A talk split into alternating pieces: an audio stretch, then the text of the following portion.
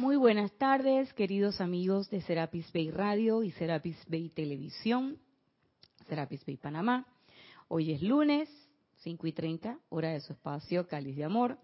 Yo soy Irina Porcel y la presencia de Dios Yo Soy en mí reconoce, bendice y saluda a la presencia de Dios Yo Soy en todos y cada uno de ustedes. Yo estoy aceptando igualmente. Bueno, hoy como siempre tenemos a la bella Edith en controles, cabina, chat, cámara. Ella es todo, todo, todo, todo, cuatro por cuatro, todo terreno. Y si quieres comunicarte con nosotros y hacer una pregunta o comentario, puedes hacerlo por Skype. La palabra es Serapis Bay Radio. Y con mucho gusto Edith comentará o preguntará según sea el caso. Si estás escuchando la clase a otra hora, y otro día que no es el lunes, pues quiere decir que la estás escuchando en diferido y puedes de todas maneras hacer tu comentario o pregunta enviándolo a la dirección irina.serapisbay.com y con mucho gusto intercambiaremos opiniones o contestaremos o comentaremos cualquiera que éste sea el caso. Y hoy tenemos dos anuncios de patrocinadores. Porque tenemos un fin de semana bien movido, un fin de semana espectacular. Tenemos transmisión de la llama el domingo a las 8 y 45, ¿cierto Edith? A las 8 y 45 abrimos las cámaras, iniciamos la transmisión a 5 para las 9. Y una vez que termine el servicio de transmisión de la llama, ese mismo domingo, a la una de la tarde, tenemos Serapis Movie. La película es Concussions. Y el animador o eh, host, animador o anfitrión, esa es la palabra. El anfitrión es Ramiro Ibarra. Así que ustedes pueden ir buscando la película en sus países. Recuerden que nosotros transmitimos los comentarios del grupo Serapis Bay, no así la película. Es menester que cada uno de ustedes tenga la película del lado de allá, ya sea que estén aquí en Panamá o que estén en cualquier otro país eh, de nuestro amado planeta, se conectan Serapis Bay Televisión o Serapis Bay Radio y ponen su película. Nosotros vamos a ir poco a poco diciéndoles cómo avanza el tiempo para que puedan seguirnos y puedan participar de esta hermosa actividad grupal. Y pues bien, seguimos trabajando el libro de discursos del yo soy del amado David Lloyd, el maestro al cual el amado Godfrey, en la figura de Guy Ballard, ayudó en su ascensión. Y es un maestro que nosotros eh, identificamos mucho por, ese, por esa característica que plantea el canto al amado David Lloyd, que es el aguante espiritual.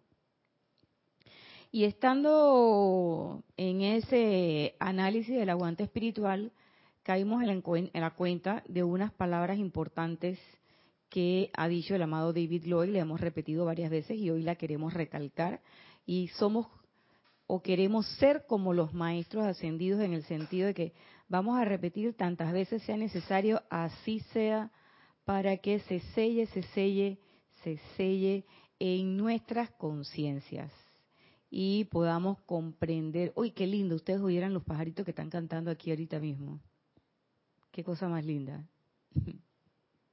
Divino. ¿Tú lo viste? Ay, qué cosa más linda. Pues bien, y es que el maestro decía, yo no vengo aquí a hablarles para que ustedes escuchen mi discurso, palabras más, palabras menos, para que ustedes escuchen mis palabras. Yo vengo aquí para qué? Para impactar su mundo de sentimientos. Porque además nos dice también el amado David Lloyd, el mundo emocional es la planta eléctrica nuestra. A través de ese mundo emocional es que se pone en acción todas las, energías nuestras.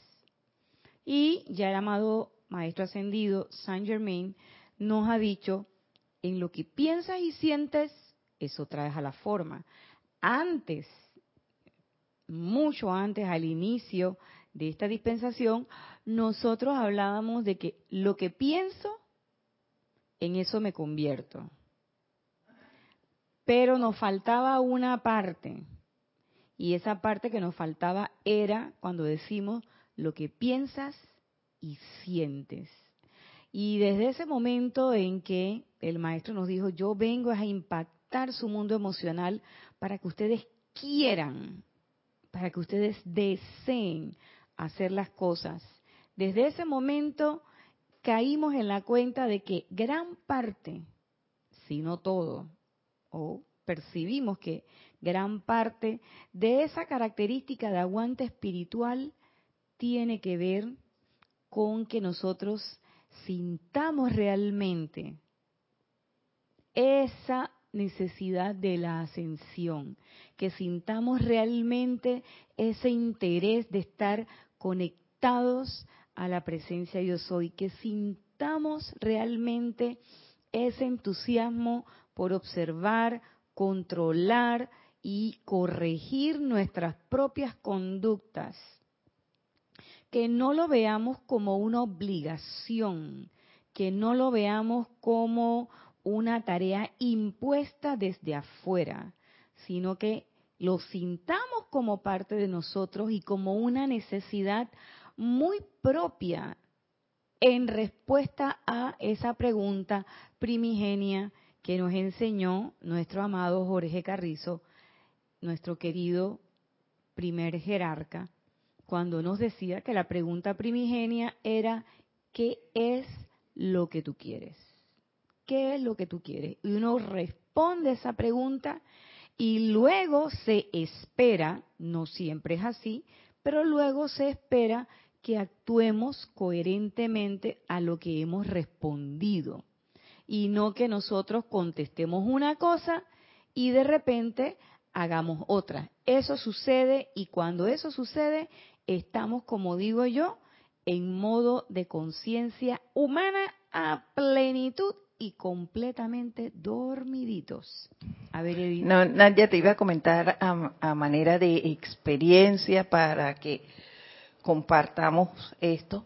Y es que cuando tú empiezas, como tú bien dices, a practicar esto, a sentir ese, ese deseo y, y lo que la enseñanza es y los maestros nos enseñan, pues tú empiezas, cuando estás practicando, a controlar todo, tú actúas de manera equilibrada y tu mundo se va como pacificando, pero es que antes de actuar, analizas el no querer herir a nadie ni hacerte daño a ti mismo. Así es, Edith. Uno cada vez más va utilizando el discernimiento. Y eso es importante, porque el discernimiento es lo que le permite a uno poder sopesar las cosas que en el mundo externo están pasando. Y el discernimiento es algo que nosotros podemos pedirle y podemos invocar porque ese discernimiento se dé. Pero para poder que ese discernimiento se dé en nosotros, tenemos que entender que nosotros somos ese discernimiento. Que nosotros lo que estamos pensando en este momento y lo que estamos haciendo es un movimiento intelectual, que es la mente externa. Pero la mente externa está para captar las cosas de lo externo. Se envía la información a quien tiene realmente el poder y control. Pero ¿qué sucede? Nosotros nos ponemos, a ah, no, es que yo soy el que tengo el control. Y entonces, ¿qué queremos hacer? Queremos hacer las cosas que nos vienen en gana. Y cuando esas cosas que nos vienen en gana no tienen los resultados que nosotros queremos, entonces nosotros le echamos la culpa y decimos, ay Dios mío, ¿por qué me haces esto? Y no se trata de, ay Dios mío, ¿por qué me haces esto? Se trata de que yo, yo hice eso. Porque yo fui la que califiqué, porque yo fui la que decidí que esa era la decisión que iba a tomar. Entonces, lamentablemente, cuando esas cosas pasan, nosotros en ese momento nos olvidamos de que por ahí había una vocecita que nos estaba diciendo, no hagas esto, espérate, ten paciencia. Sin embargo, nosotros queríamos la manifestación ya. Y entonces empezamos a hacer cosas disque para ayudar a la presencia. Y entonces toda la cuestión se enreda, se tuerce. La cuestión es que cuando las consecuencias nos estallan en el rostro, ah, entonces nosotros decimos, ay, eso no es mío. Magna presencia, ¿qué te pasó? Tú no di que eras perfección. Tú no di que asume que, ibas a asumir el mando. Y yo estoy segura. Óigame a mí, di que estoy segura. Pero bueno, yo pienso que si la presencia en ese momento nos hablara, te diría, Claro que sí, sí, la que cerró la ventana fuiste tú. Y entonces cuando uno se dice, oh, yo, ay no, yo no. ¿Por qué? Porque uno sublima las cosas humanas de uno. Y uno piensa que uno es espectacular, que uno es buenísimo, que uno es un dechado de virtudes. Y yo le voy a decir la verdad. Puede que en esta vida, en efecto, seamos así. Pero lo que pasa es que la energía retornante no es de esta vida. La energía retornante viene dando vueltas con nosotros hace mucho tiempo y nosotros jugándole la pacheca. Es decir, como quien dice jugando al escondido o al gato y al ratón. Hasta que por fin ya sentamos cabeza, como se dice, y nos quedamos en esta enseñanza espiritual y entonces empezamos a invocar y cuando empezamos a invocar, esa luz se prende y todos esos electrones dicen, oye, hasta que por fin ya esta señora empezó a usar el fuego violeta, vamos para allá a ver si nos dan un bañito y podemos regresar a la fuente una tal y como, como, como vinimos aquí. Porque qué rico recibir la energía divina y bien pura y todo lo demás, mal calificarla y después decir que, ay, maestro, señora Estreda, limpia ya, corta y libera ya. ¿Cómo está el dedito? No, no, no, no, no pi, no pi. Así no es la cosa. Claro que los maestros nos dan el empujoncito, pero ellos están ahí apoyando. Como el profesor que está cuidando el examen y que está pendiente, pero el profesor no te va a decir la respuesta. Uno puede decir, oiga, profe, este, aquí yo puse y multipliqué por aquí y primero resolví el paréntesis, ¿verdad? Y el profesor lo más que te puede hacer es sí. Pero si tú le preguntas al profesor, profe, ¿cómo se hace esto? Él no te va a dar la respuesta y te va a decir, hey, tú vienes al examen sin haber estudiado. Y esto que nosotros estamos pasando aquí, sin que lo querramos ver con una forma punitiva o lo querramos ver como una obligación ni nada por el estilo, pero siempre comparamos el planeta Tierra con un salón de clase. Y en toda clase llega el momento en que es menester hacer un ejercicio, un quiz, un examen. ¿Mm? Entonces, en este caso, la realidad es que los exámenes no llegan sin que uno esté preparado. Lo que pasa es que uno se hace el fresco. vamos a decir la verdad. Uno se hace el fresco. ¿Por qué? Porque usted sabe que tiene que estudiar. Ah, no, pero se va de farra con los amigos. Se pone a ver televisión, o se pone a jugar PlayStation, o se pone a hacer cualquier otra cosa. Entonces, cuando llega el día del examen, dice, profe, no me lo puede cambiar para otro día. Si ya tú sabías que el examen venía. Entonces, acá igual. Desde el momento en que usted, usted empieza a invocar, a hacer todo eso, usted empieza a mover todas las energías. Ah, pero entonces, no, ya, ya no quiero meditar, ya no quiero decretar, ya no quiero hacer la aplicación. Yo hice la aplicación, pero tampoco era para tanto, tampoco era para que me mandaran esta múcura de cosas. Pero si eso no es ninguna múcura de cosas, es simple y llanamente tu propia energía viniendo a ti, recordándote que mientras ella esté dando vueltas por ahí calificada de manera imperfecta, tú no vas a lograr la ascensión. Nos lo decía el amado Maestro Ascendido Serapis Bey. El 50% más uno de la energía calificada constructivamente y entonces usted asciende. Pero usted deja esa energía por ahí y lo que nosotros no recordamos es que mientras yo no haya redimido mi energía, no hay ascensión. Ni se, no se vistan que no van. No hay ascensión. Punto. ¿Por qué? Porque ascendemos cuando somos seres libres en Dios. ¿Y cómo yo puedo ser libre si tengo esposas en las manos y grilletes en los pies? Y eso es lo que hace la energía discordante, amarrarte de manos y ponerte un peso en las piernas. Y por eso es que nosotros sentimos que la vida es tan pesada, Edith, Amati, que las cosas cuestan tanto, como si estuviéramos en una cuesta arriba y no estamos en ninguna cuesta arriba, estamos en una línea recta. ¿Mm? La cuesta arriba es ascensional y una vez que usted se quita un poco de piedras de encima, usted se da cuenta que el camino es cada vez más fácil y cuando uno cae en la cuenta de eso, mientras más suelta, como parafraseando a, la hermana Lorna en los ocho días de oración hace como dos años atrás, mientras uno más suelta, más liviano se vuelve. Hay una clase que ah, dimos hace como dos años casualmente, que se llama Ligero de Equipaje, que habla sobre eso. Entonces el amado David Lloyd lo que nos está recordando es que es en tu mundo emocional donde las cosas van a trabajar. De hecho, estamos en un planeta que el 80% es agua, nuestro cuerpo es 80% agua, siendo el agua la representación de los sentimientos.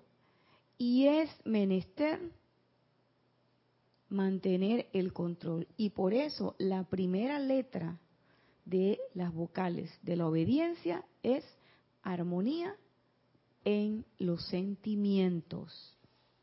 La semana pasada nos quedamos hablando sobre qué pasaba cuando nosotros estábamos invocando las grandes leyes, estudiantes de la luz, y nosotros continuábamos discordantes. O sea, la clásica, ah, pero yo a esto le puedo, yo puedo hacer esto y después yo le echo llama violeta. Y lo que el maestro nos está diciendo es que uno magnifica esa eh, cualidad discordante y sobre todo que uno permite que esa cualidad discordante entre a nuestra vida.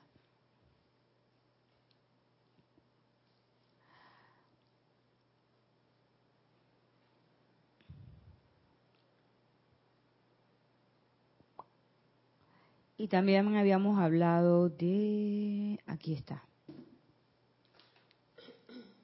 que cuando invocamos el gran poder de la presencia, comenzará a producir su perfección en ustedes y en su mundo, en su cuerpo físico, en la mayor salud, fuerza, poder y confianza, saliendo entonces a su mundo. Y al ser la gran presencia de toda vida, atraerán así toda esa gran perfección de la presencia no se puede atraer nada más. O sea, cuando nosotros invocamos, la manifestación es perfecta. Pero tengan cuidado porque si la manifestación no es la perfección, no es que la presencia se equivocó, no es que la presencia tiene un problema, es que quizás nosotros no tenemos nuestros sentimientos armonizados. Y entonces lo que nosotros estamos haciendo es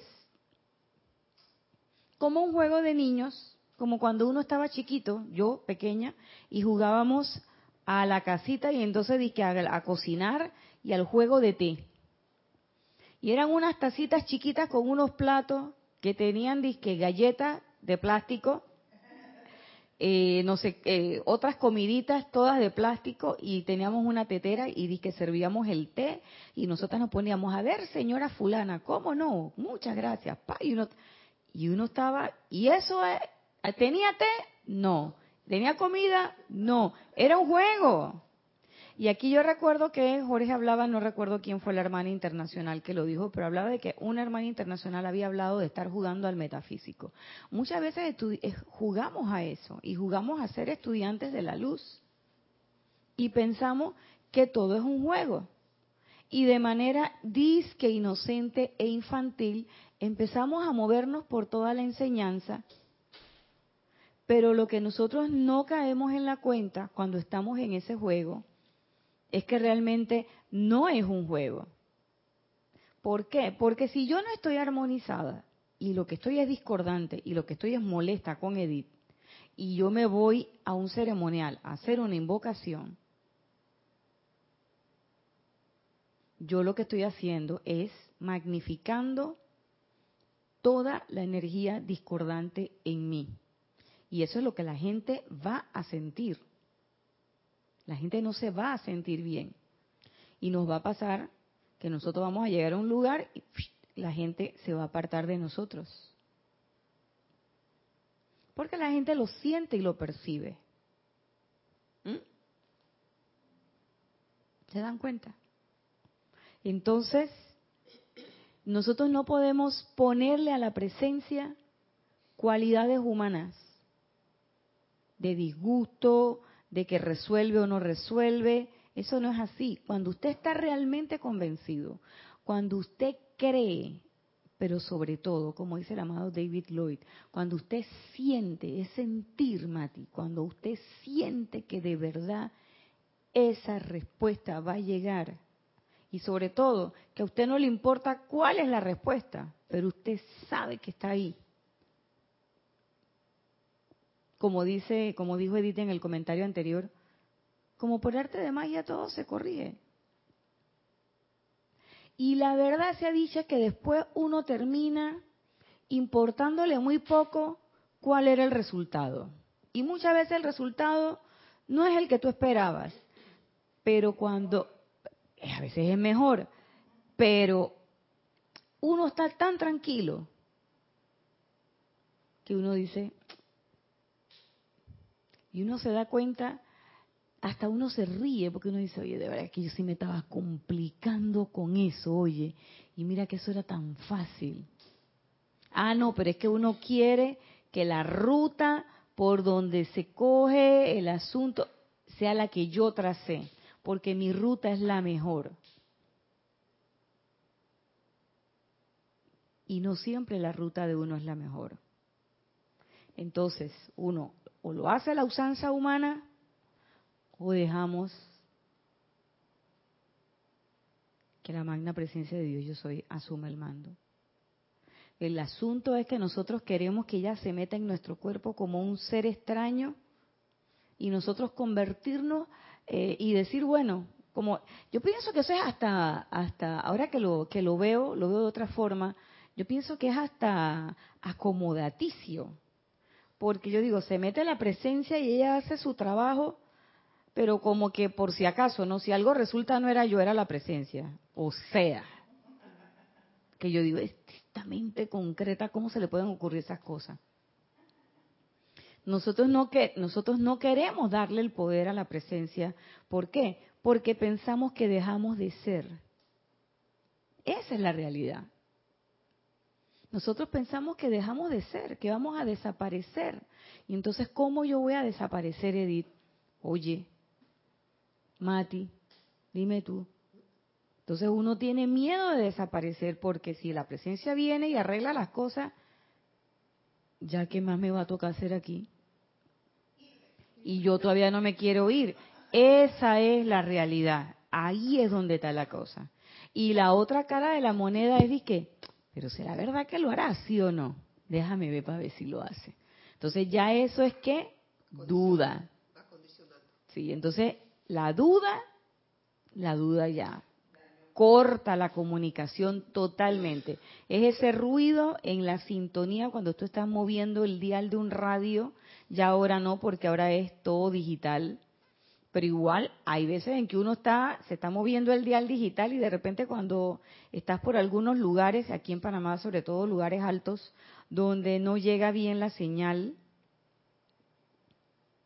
y si tú, tú lo que oyes ahí es pura eh, eh, estática. ¿eh? Entonces, eso es todo lo que nosotros, eso es todo lo que nosotros vamos a producir, estática. Cuando nos metemos y metemos nuestro criterio y metemos todo lo que nosotros pensamos. Fíjense lo que él dice. Es por esta razón, mis amados,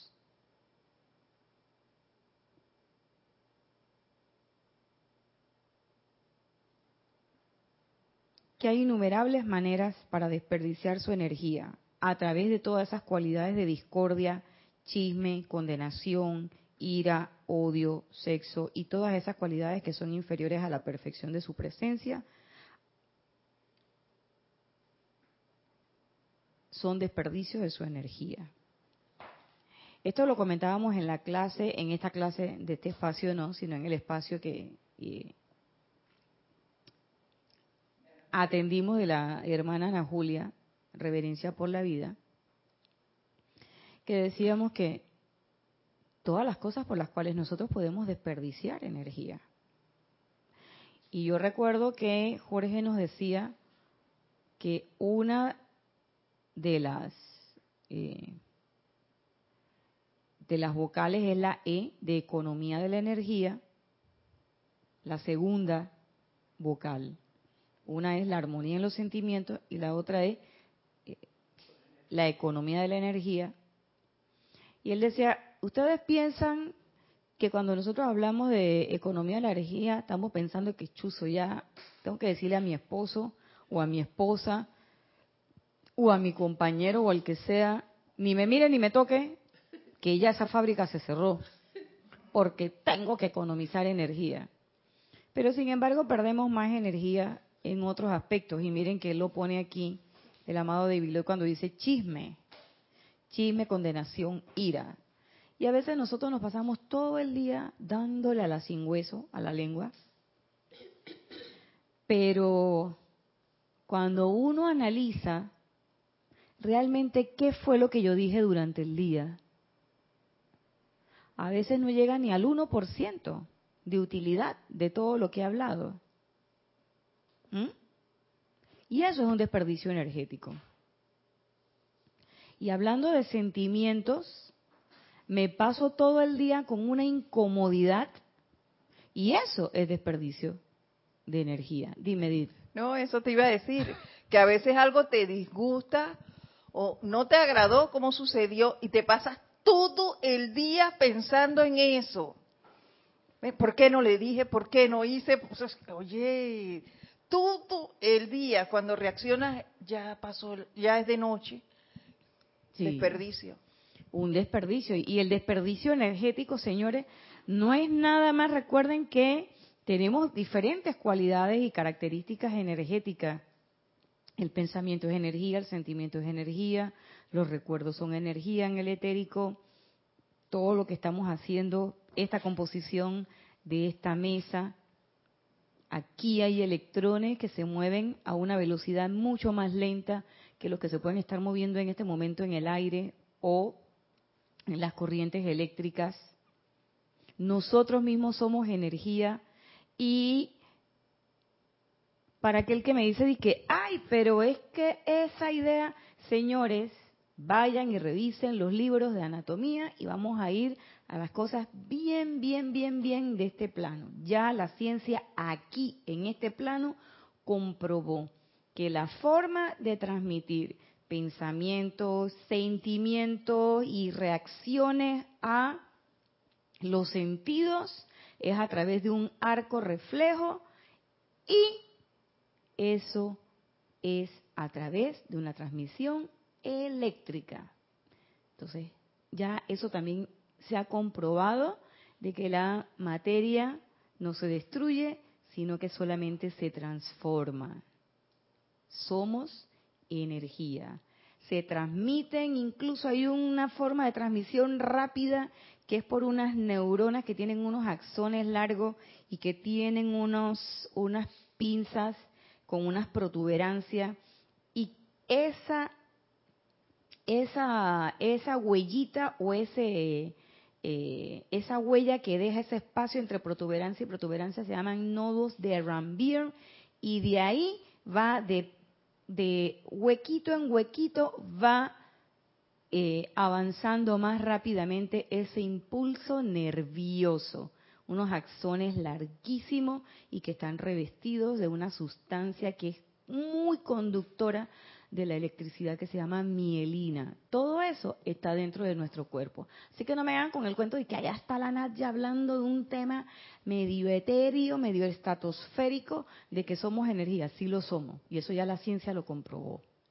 Entonces ahí no querían creer en lo que los maestros nos dicen, pues los maestros mandaron la información por un fax vía científico, comprobaron y hay hasta animaciones en la internet donde usted puede ver claramente cómo se van produciendo esos impulsos eléctricos y se sabe que muchas de las apariencias que ocurren a nivel del sistema nervioso son producto de cortocircuitos precisamente por estas autopistas de corrientes eléctricas.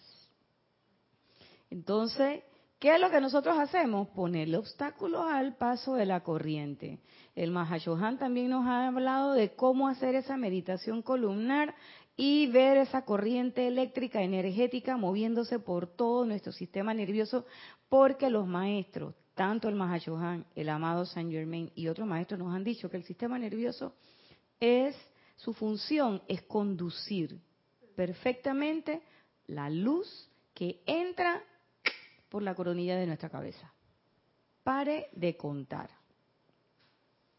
Y yo recuerdo a mi profesora de anatomía, cuando nos enseñó un cerebro así, nos decía, búscame el pensamiento. Y todo ¿dónde está el sentimiento? Y todo el mundo y yo recuerdo, ahora cuando yo leo a los maestros, yo digo, qué chuleta, este hombre en qué estaba pensando. ¿Se dan cuenta? Y me decía, ¿dónde está el sentimiento ahí? Y había un profesor que nos decía, ¿para qué sirve el corazón? Y nosotros, que para bombear sangre, que no sé qué. Que uh".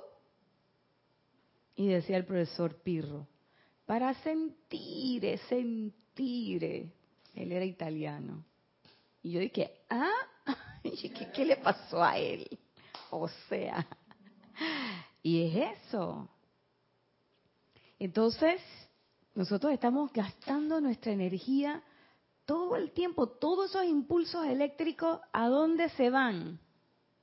A una palabra sin sentido, a una rabia que me la quedo todo el día y además la siento, la meto en mi registro etérico, o sea, ya en mi archivo del subconsciente, y cada vez que puedo me acuerdo de eso. Y entonces cada vez que me acuerdo de eso me siento mal.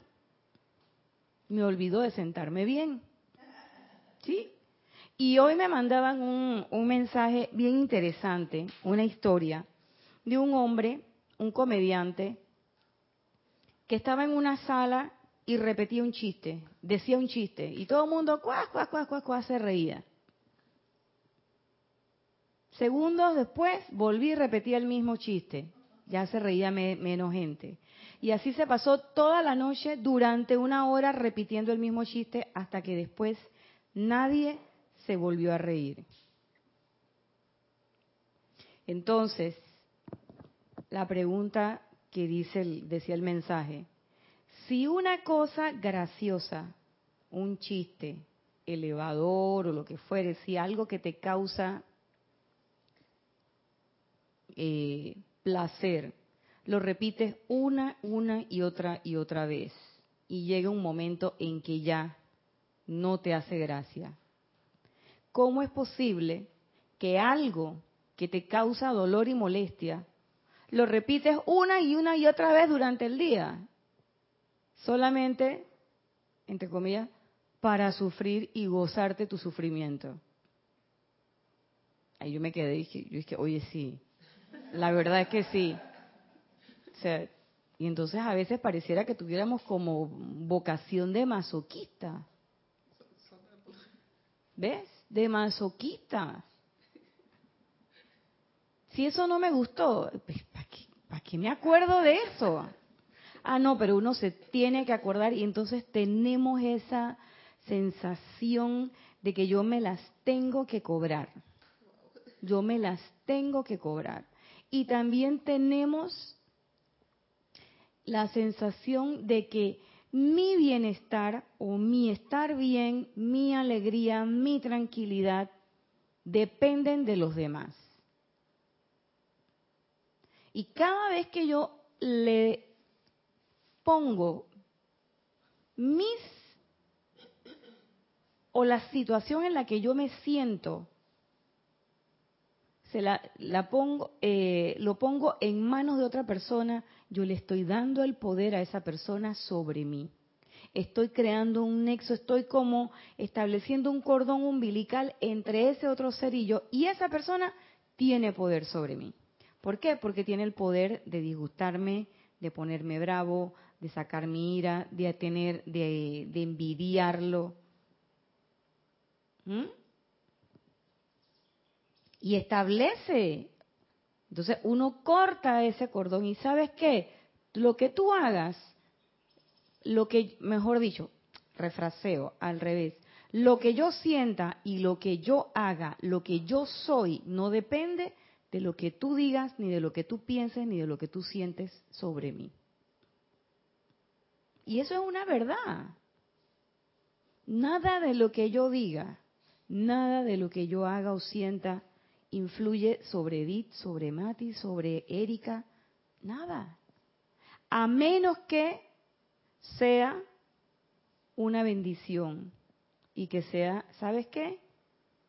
De presencia yo soy a presencia yo soy. Te veo hermana, te reconozco y te bendigo. Eso sí, pero que yo le quiera, eh, que yo le coja rabia a Edith, Edith ni se va a dar cuenta. ¿Quién es la que se está recogiendo por dentro y quién es la que está masticándose esa, eh, esa, esa tragedia, ese esa energía discordante? Yo.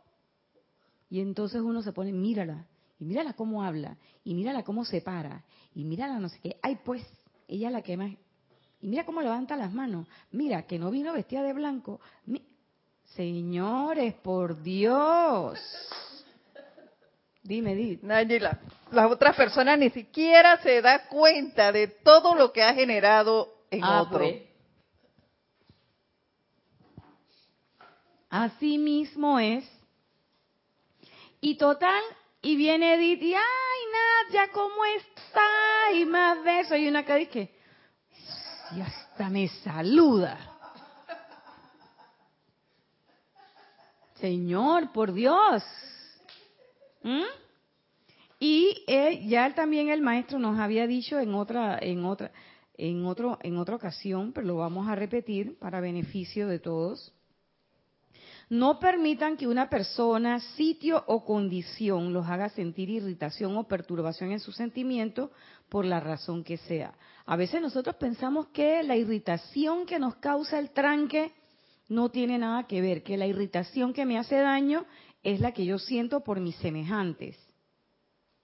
Pero la rabia que yo le cojo al tranque y la molestia y toda la, el, ¿cómo el, la basura que yo tiro al mundo, al, a mi alrededor, por un simple tranque.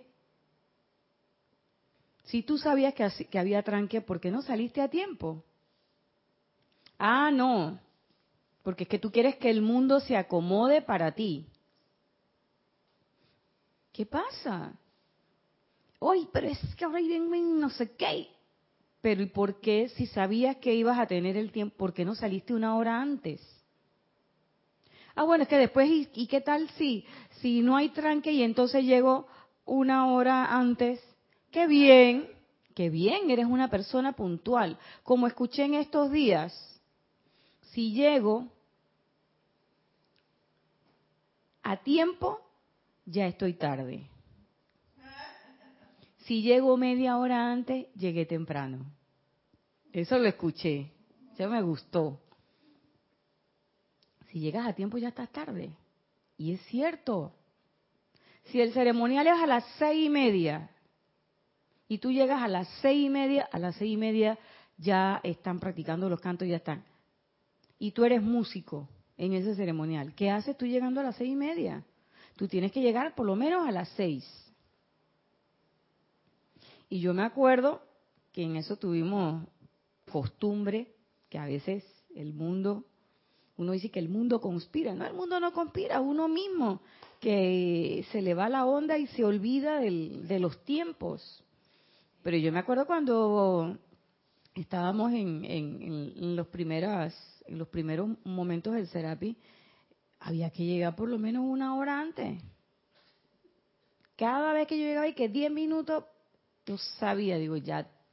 Y había quien uno, uno llegaba y encontraba el letrero. Si ves este letrero, llegaste tarde. Y, no se podía tocar, entonces uno se sentaba ahí en la escalera y pegaba el oído ahí para ver qué podía escuchar. Sí, Imagínense ustedes un cirujano que llega a la operación justo en el momento. Tiene que llegar antes, ¿por qué? Porque tiene que ver al paciente, ponerle indicaciones, tiene que vestirse, tiene que lavarse las manos y lavarse las manos nada más para una cirugía son alrededor de 10 minutos. Tienes que prepararte y tienes que prepararte para la eventualidad de que de repente falten cosas y el cirujano no llega de que la cirugía estaba programada para las 7 de la mañana. Él no entra al salón de operaciones a las 7. Él entra al salón de operaciones a las seis y media y revisa que todo que tenga instrumentista, que tenga el anestesiólogo, que esté esto, que esté el paciente, que ya lo tengan listo, que tengan los campos. En todas cosas uno tiene que tener su tiempo. Entonces, ponerte brava porque tuviste tal o cual inconveniente, cargas todo el día con esa mala energía. Y sobre todo, si es el tranqui, vas para tu trabajo, llegas al trabajo con esa carga. Y la gente te lo siente, llegas con ese grado emocional que es horrible. Y si vas para tu casa, qué pena que están en tu casa tus hijos, tu esposa, tu esposo o tu familia o lo que sea, tus perritos, y tú llegas con ese mal humor a descargarlo en tu hogar, que es tu santuario. Y entonces de repente no sabemos por qué en tu casa tú sientes que el ambiente está pesado, pero es que te llevaste toda esa basura para allá. Entonces, ¿qué armonía vas a tener? Y te llaman por teléfono, aquí llegando, oye, pero ¿qué? Y entonces te desatas despotricando, porque este tranque, y entonces ahí le caes al gobierno, le caes a los políticos, le caes a todo, y tú piensas que como te estás quejando de esas situaciones, de esas condiciones y de esas personas que yo no conozco, que yo no veo más que en la televisión, uno piensa que eso no le va a afectar a uno. Claro que sí te afecta, y te afecta en gran medida.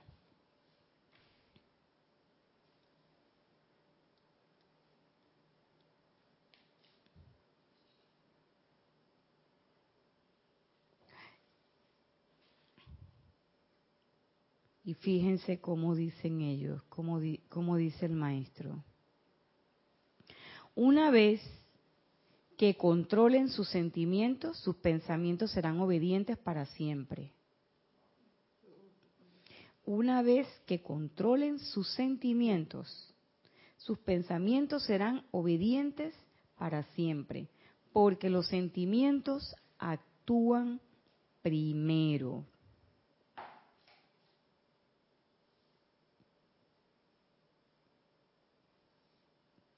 Entonces, por eso es que es armonía de los sentimientos. Les digo ahora, mis amados, y les ruego con todo fervor, que ni siquiera por un segundo cedan al pensamiento o los demás, o que no están obteniendo los resultados de su aplicación. No permitan que ese sentimiento humano que califica la energía actuando ya más en su mundo. Entonces, nosotros somos los que le abrimos la puerta a la discordia. Y nosotros creemos, jugamos a que por ser estudiantes de la luz y por conocer esta eh, enseñanza, yo tengo una licencia y tengo un poder particular de que yo puedo mal calificar las situaciones, la energía, y que después le echo llama violeta y nada va a pasar. Y eso no es cierto.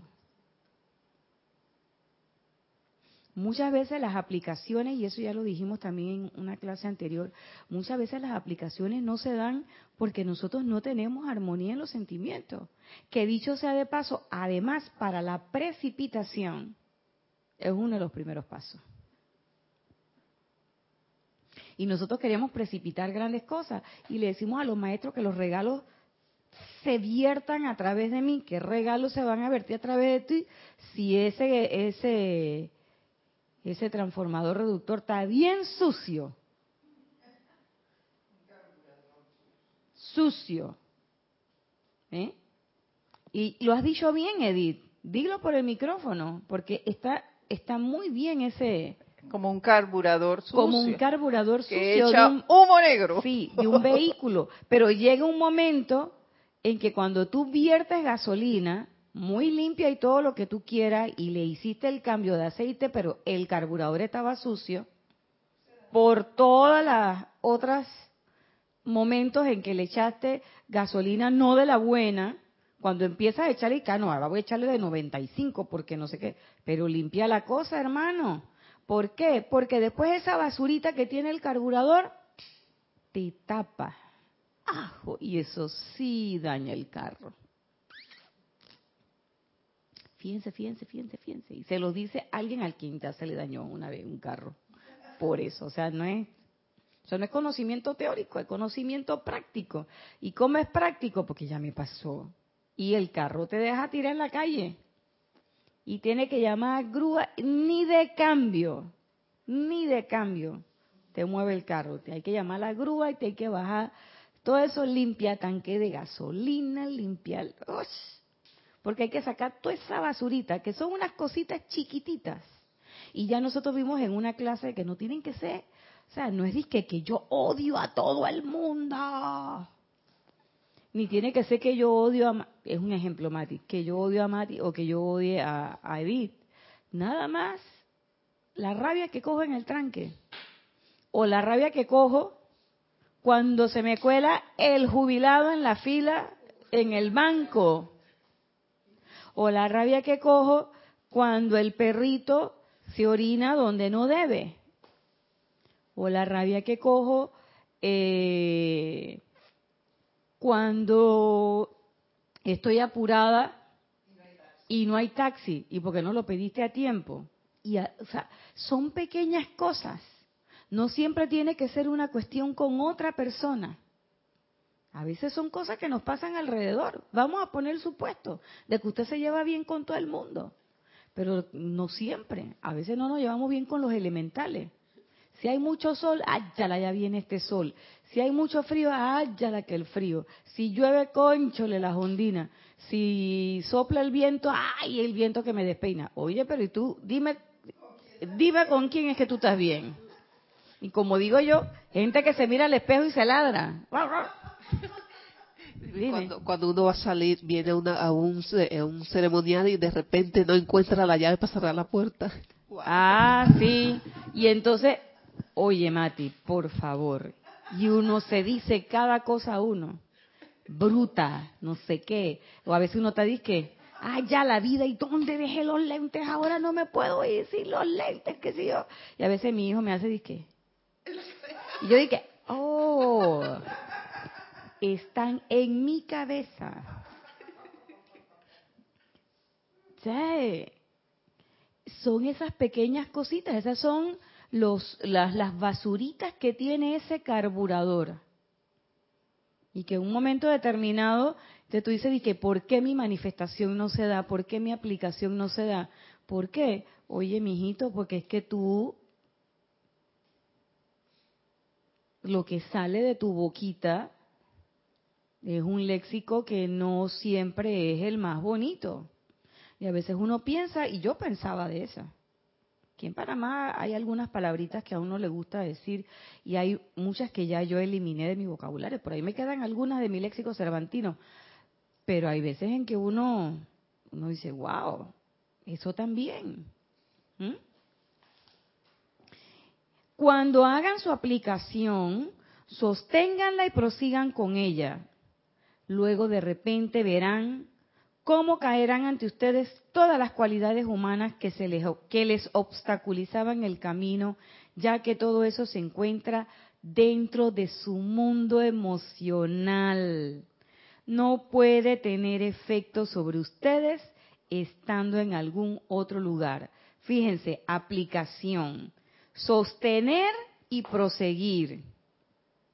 Y como dice el maestro, sostener tu aplicación, no la estás viendo, no importa, a mí no me interesa ver, no me interesa comprobar, porque yo no soy un supervisor cósmico, a mí no me interesa que, que ver que la presencia, no, no, no, creo o no creo, sí creo. Entonces, si yo creo, yo tengo la fe, tengo la certeza de que eso va a ser así.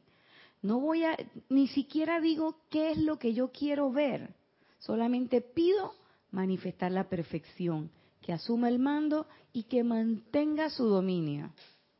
Pero cuando uno se matricula con una manifestación, ya uno le está poniendo características humanas. Esto es lo que yo necesito.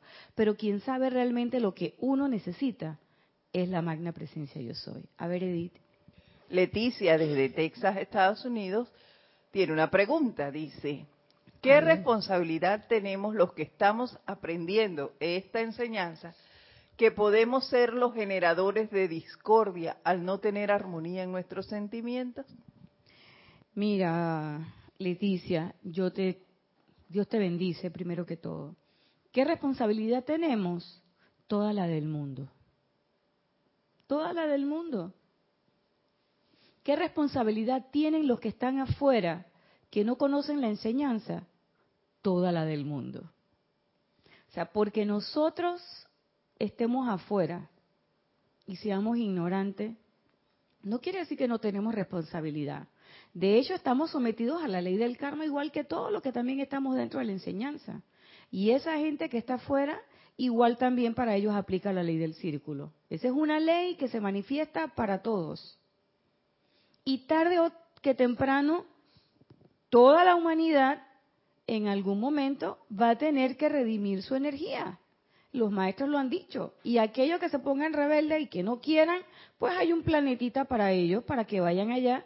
Pero todavía en ese planeta, en el famoso Hercóbulo, todavía allá, ese es para que ellos sigan practicando y en algún momento logren su ascensión. Pero de que el planeta asciende, asciende.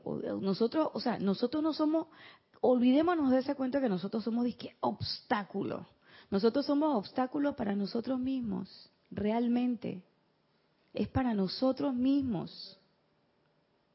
Y la responsabilidad que tenemos es independientemente de qué nivel tú tengas en la enseñanza. Por supuesto, mientras más conoces, hay una mayor eh, responsabilidad.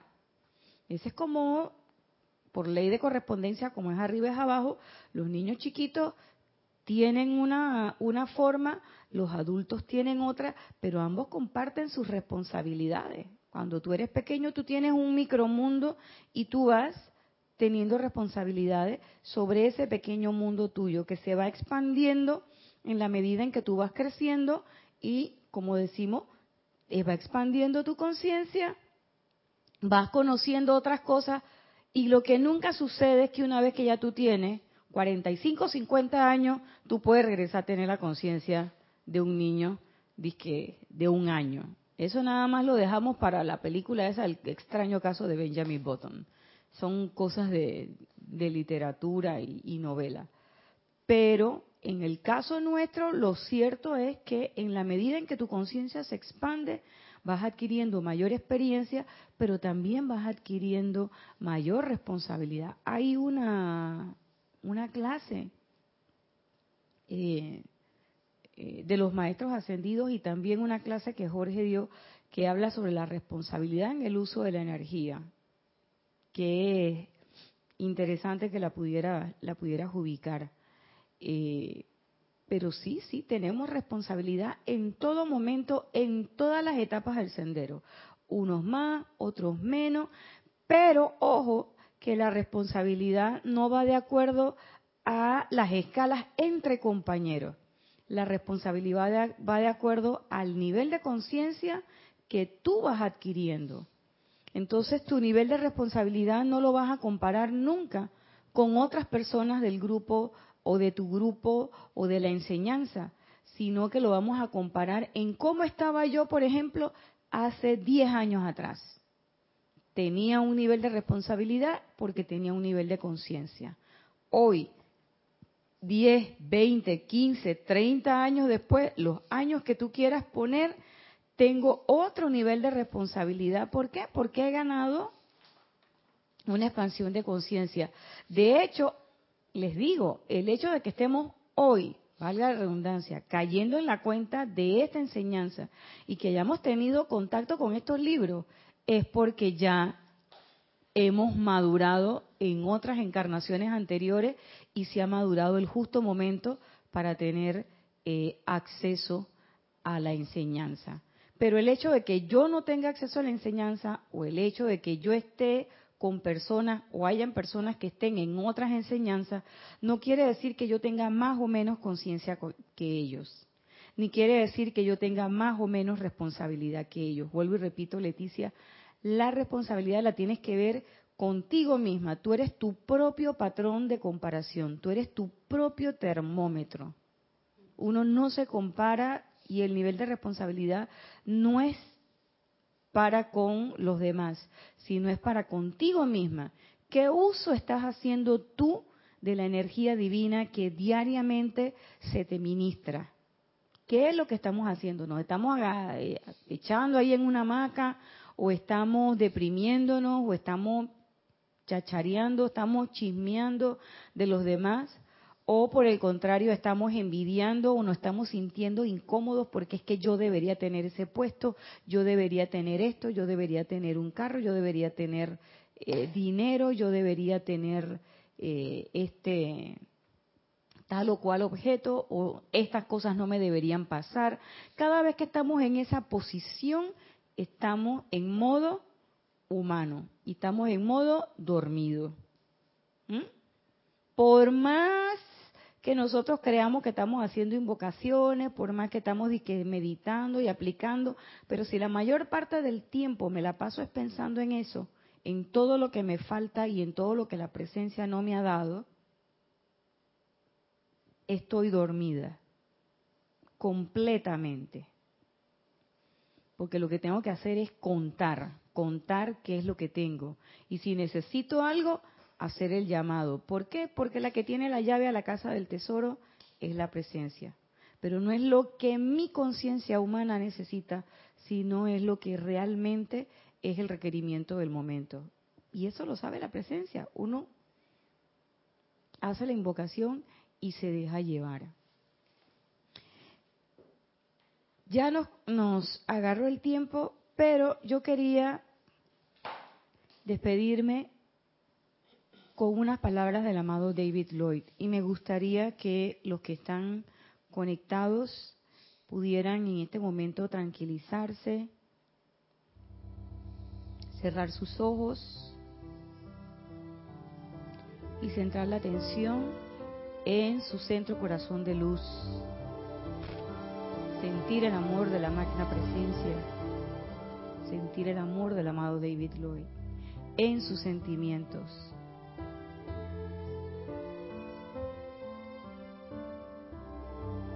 Y sentir.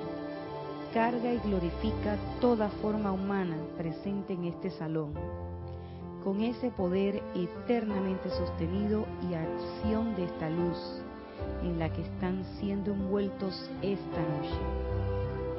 Cárgalas con el poder, la energía y la conciencia de los maestros ascendidos, para que actúen en el mundo emocional de cada individuo para producir allí su perfección y mantener su dominio, expandiendo cada día su perfección hasta que la conciencia externa de la humanidad capte, entienda y sienta la plenitud de la actividad de los poderes internos de la luz. Oh gran luz, gran luz cósmica, asume el mando y realiza tu perfecta labor dentro de la mente, cuerpo y mundo emocional y actividad de cada uno. Mantén la vigilancia sobre todo esto como una espada de llama azul y corta y libera a todos de toda cosa limitante, de toda cosa discordante y mantén esa obediencia de los sentimientos y palabras habladas, de manera que no se pronuncie palabra alguna, excepto de alabanza y gratitud hacia la vida, y permite que la plenitud de tus poderes asuma el mando de cada mente y cuerpo, glorificándolo con tu sempiterna victoria de luz sientan esa victoria de luz y regocijándose en ella, tomen una respiración profunda y abran sus ojos. Y hasta aquí llegó la clase de hoy. Me despido deseándoles que la magna presencia de Dios yo soy les devengue bendiciones por doquier, recordándoles que este sábado a las 8 y 45 tenemos transmisión de la llama de la ascensión y a la una de la tarde tenemos el Serapis Movie Concussions con la participación de Ramiro Ibar. Los esperamos a todos. Muchas gracias.